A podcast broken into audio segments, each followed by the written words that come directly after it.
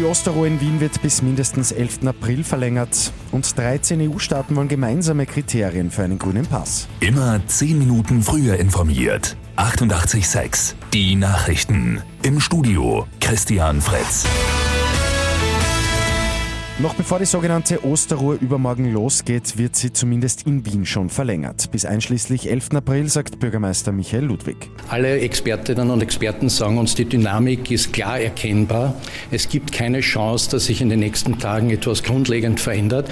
Von daher finde ich es den Menschen gegenüber fair, jetzt klar schief zu machen, zu sagen, wohin die Reise geht. Auch eine Verlängerung über den 11. April hinaus ist möglich. Niederösterreich und das Burgenland sollen laut Ludwig nachziehen. Johanna Mikl-Leitner in Niederösterreich und Hans-Peter Doskozil im Burgenland schieben eine Entscheidung aber noch auf. Schärfere Regelungen gibt es ab übermorgen für Pendlerinnen und Pendler. Sie brauchen dann ein negatives Testergebnis, nicht älter als 72 Stunden. Selbsttests sind nicht erlaubt. Mit dem grünen Pass soll Reisen zumindest in der EU wieder leichter möglich sein. Österreich und zwölf andere EU-Staaten, darunter auch Deutschland und Italien, haben gestern dazu beraten. Bis nach Ostern wollen sie der EU-Kommission eine Liste mit Vorschlägen liefern. Der grüne Pass soll etwa auf jedem Flughafen und in jedem Hotel in Europa gültig sein. Darin enthalten sein sollen Informationen über Impfungen, eine überstandene Infektion oder über Testergebnisse. Der Schiffsverkehr im ägyptischen Suezkanal ist wieder angelaufen.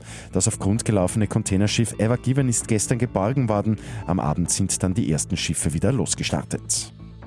Und Paare sind trotz der Pandemie mit ihren Beziehungen zufrieden. Die gute Nachricht zum Schluss. Laut neuer Innsbrucker Studie hat es nicht mehr Konflikte oder Trennungen gegeben. Ganz im Gegenteil, Paare, die vor Corona mit ihren Beziehungen zufrieden waren, waren es auch nach Ausbruch der Pandemie.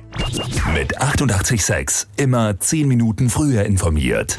Weitere Infos jetzt auf Radio 886 AT.